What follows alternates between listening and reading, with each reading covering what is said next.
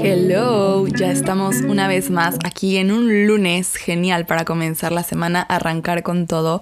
Bienvenido, bienvenida a tu podcast Marcándome. Yo soy Jessica Cárdenas, tu host, y estoy bien contenta porque hoy vamos a hablar sobre algo que quizás te parezca chistoso, pero es súper importante entender y es que eres una joyita, pero en bruto. Entonces, soy una joyita, pero en bruto.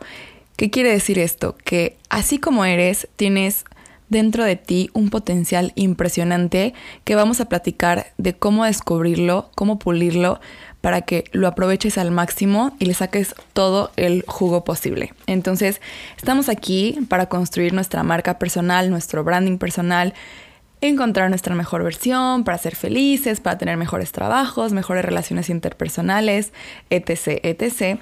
Pero bueno, desde episodios pasados estamos con esto del trabajo personal y el conocimiento propio y hoy nos vamos a remontar a la época de la secundaria, de la prepa o incluso de la universidad. Yo no sé si a ustedes les pasaba, estoy casi segura que sí, pero... Em, cuando tuvimos esa típica clase de administración, ¿no? Eh, donde te evaluaban al final del semestre, al final del ciclo escolar, con algún proyecto emprendedor, ¿no? Y tenías que desarrollar un plan de negocio y luego tenías que montarlo, defenderlo a lo mejor en alguna feria de emprendimiento o en la clase.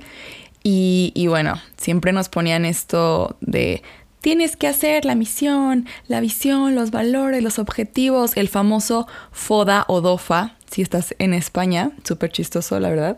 Eh, la promesa de marca y bueno, todo el canvas como para saber cuáles eran tus canales de venta, cuál iba a ser la, la utilidad, cuántos años iban a pasar para que puedas tener esa utilidad, etc. Si no lo tuviste, bueno, fue algo impresionante, muy divertido, pero estoy casi segura que claro que lo tuviste este tipo de clases. Y no sé tú, pero a mí, aunque me encantaban, llegaba un punto que justo estos temas de misión, visión, valores, me cansaban un poco porque me parecían súper tediosos, pero bueno, al final en tanta repetición me ayudó a comprenderlo perfectamente. Y pues el día de hoy, siguiendo con esta analogía de que tu vida es tu mayor empresa, pues vamos a trasladar esos, esas características que identificabas a la hora de, de construir una marca, pues para aplicarlos a tu persona. Entonces, vamos a identificar eso, ¿no? Las fortalezas, las debilidades, las oportunidades, las amenazas. Eso es lo que quiere decir el FODA. Y entonces, bueno, em, las fortalezas, ¿qué es esto, no? ¿Qué es esto de una fortaleza? Bueno, pues todo lo que la empresa hace muy bien o lo que la diferencia frente a las demás o su virtud más grande, esas son em, las características propias de la empresa y vienen dentro de sí y son, son sus fortalezas, ¿no? Algunos ejemplos de fortaleza en tu persona podrían ser tu liderazgo, tu capacidad para hablar en público, quizás alguna especialización en tu área profesional, ¿no? Eh, la empatía que puedes tener con los demás, qué tan resiliente eres, quizás eres un buen cantante, sabes destacar en algún deporte, etc. O sea, las fortalezas tienen que ver con todos esos valores como agregados o características que tienes fuertes, pues, por eso son fortalezas, frente al otro, ¿no? Frente a la competencia, frente a otras personas. Luego están tus oportunidades, ¿no? Las tienes identificadas.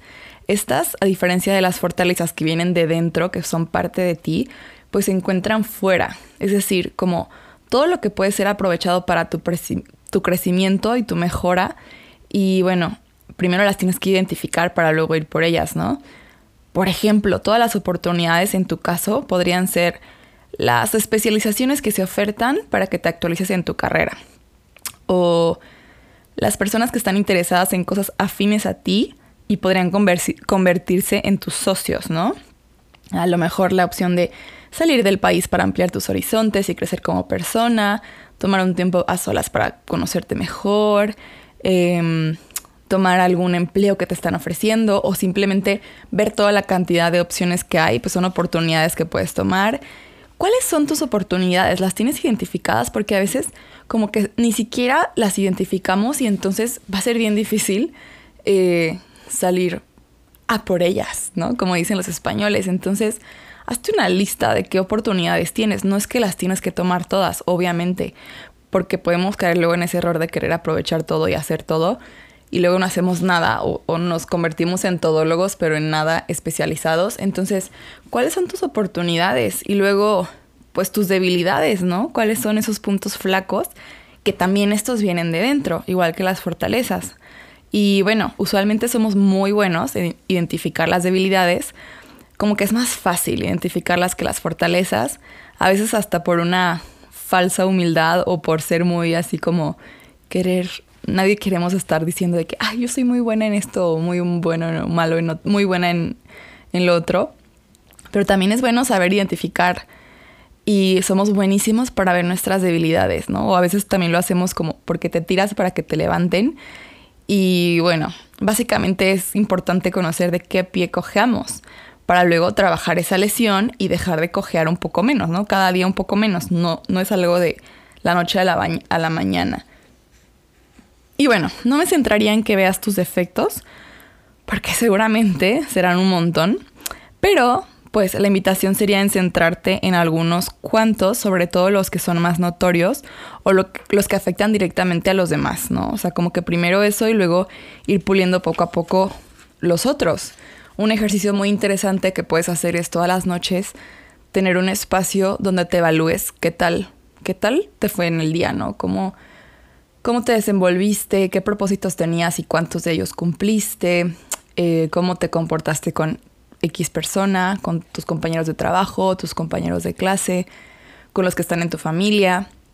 Porque lo que no se mide, lo que no se observa, no se puede mejorar. Y ojalá que hicieras este ejercicio todos los días antes de dormir. A lo mejor en lugar de agarrar el teléfono, tener este espacio en silencio, lo puedes tener una libretita donde vayas anotando, donde vayas poniendo tus pensamientos, tus reflexiones, tus propósitos, irte midiendo, no como un policía, no como alguien que está nada más ahí viendo en qué te equivocas, sino como alguien que está pues buscando cómo puede mejorar y, y cómo va avanzando en eso, ¿no? Em, eso sí sería más, más que estar identificando todo lo malo, elige un, dos, tres cositas. Bueno, y a lo mejor elige, empieza por una y empieza a trabajarla. Y luego las amenazas, ¿no? Las, las identificamos, pues también son puntos externos y podrían impactarnos de manera negativa. La pandemia del COVID fue un ejemplo clarísimo de una amenaza, es algo que viene de fuera y nos afectó en todos los sentidos, ¿no? En todos los ámbitos. Em, otro factor que puede ser una amenaza es la economía, la mala economía de un país, quizás la inseguridad, la moda que cambia y no tiene que ver con lo que tú ofreces, la alta competencia, la competencia desleal, en fin. Hay que identificar en tu persona cuáles son esas cuatro cosas, fortalezas, oportunidades, debilidades y amenazas. Y luego procederíamos a la misión y visión. En lo personal, esto es lo que más me costaba y lo que menos me gustaba porque me sonaba muy idealista o muy como que todas las misiones y visiones son iguales o como que, ay, ¿qué importa?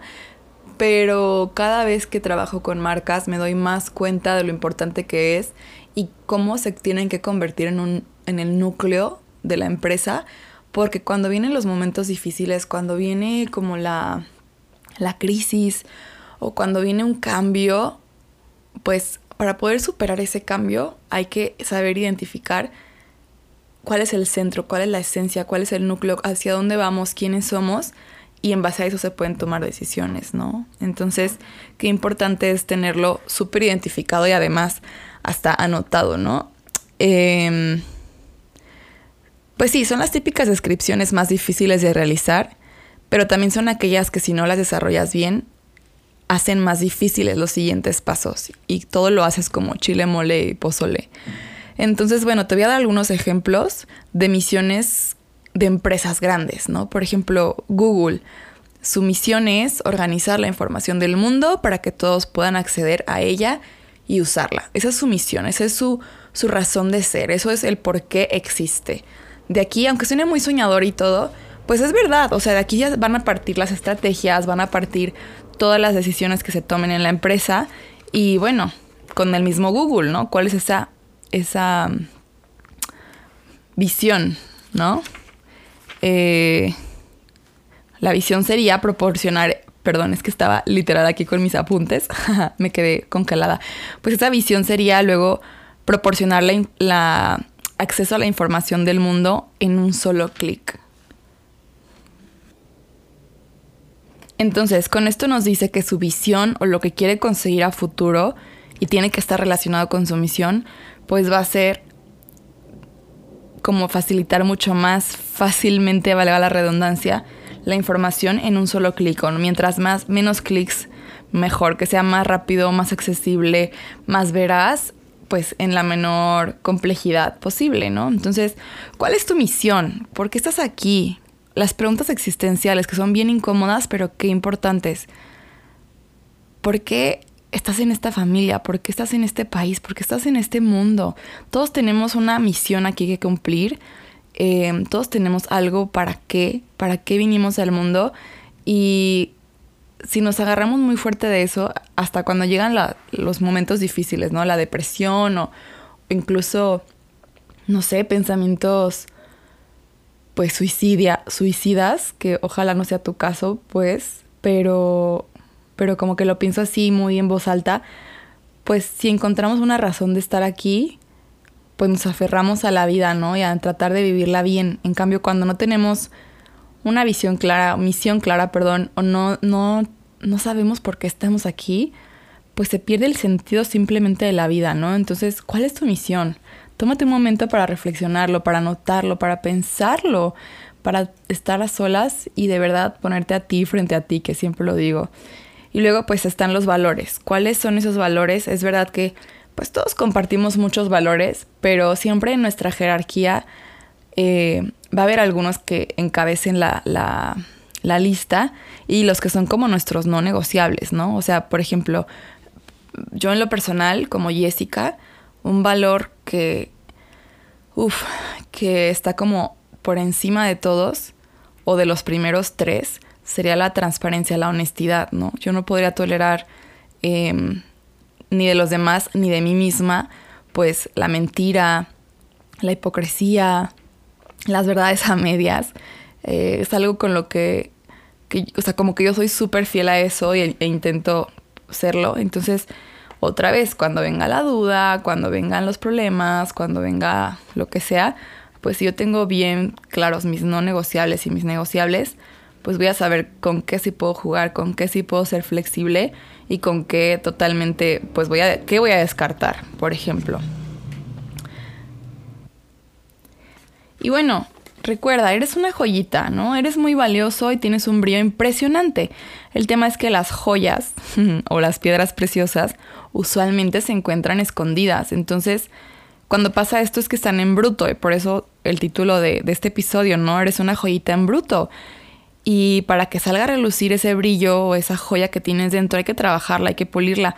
Y tú imagínate, para hacer esto de trabajar, pulir, pues muchas veces se tienen que tallar la piedra, se, puede que, se tiene que exponer al fuego, se tiene que, bueno, hacer una serie de cosas que si lo aplicas en ti, pues definitivamente serían dolorosas. Y claro que es que en ese trabajo personal hay mucha incomodidad, incluso hay dolor, incluso hay sufrimiento, pero es por algo mejor. Y entonces sería una invitación a no tenerle miedo a esa incomodidad, a ese sufrimiento, porque lo que el fruto que va a haber es impresionante. Es tan impresionante y tan valioso como una piedra preciosa, ¿no? Y ahora si lo escalas a tu vida, pues muchísimo más. Y bueno, si no las pulieras, pues no es que dejen de ser valiosas, no es que si tú no trabajas en ti no eres digno, no eres valioso, lo sigues siendo. Sin embargo, no estarías en tu máximo potencial y yo creo que a nadie nos gustaría como quedarnos a medias o quedarnos en, en lo chiquito, en lo poquito, ¿no? Y bueno, duele en el orgullo, duele en la, en la comodidad, duele en el deseo de quedar bien con todos, duele en el ego, duele en la vanidad, duele. Pero que duela no significa que está mal. Cuando te ejercitas duele, te duelen los músculos, hay cansancio, no es bonito, pero nadie puede decir que ejercitarse es malo, ¿no? Por el contrario, es más, es de lo más sano que podemos hacer y está bien. Entonces no todo lo que se siente bonito es bueno, es deseable, me hace bien, y no todo lo que se siente feo es malo, me hace un mal, ¿no? Eh, y bueno, será cansado, será doloroso, ya lo dije varias veces, pero vale la pena. Y encontrar y aceptar tu misión, tu visión, tus fortalezas, debilidades, oportunidades, amenazas y valores es un gran reto. Pero si lo logras, ya habrás dado el primer gran paso en este camino de construir tu marca personal, del conocimiento propio y de poner bases sólidas.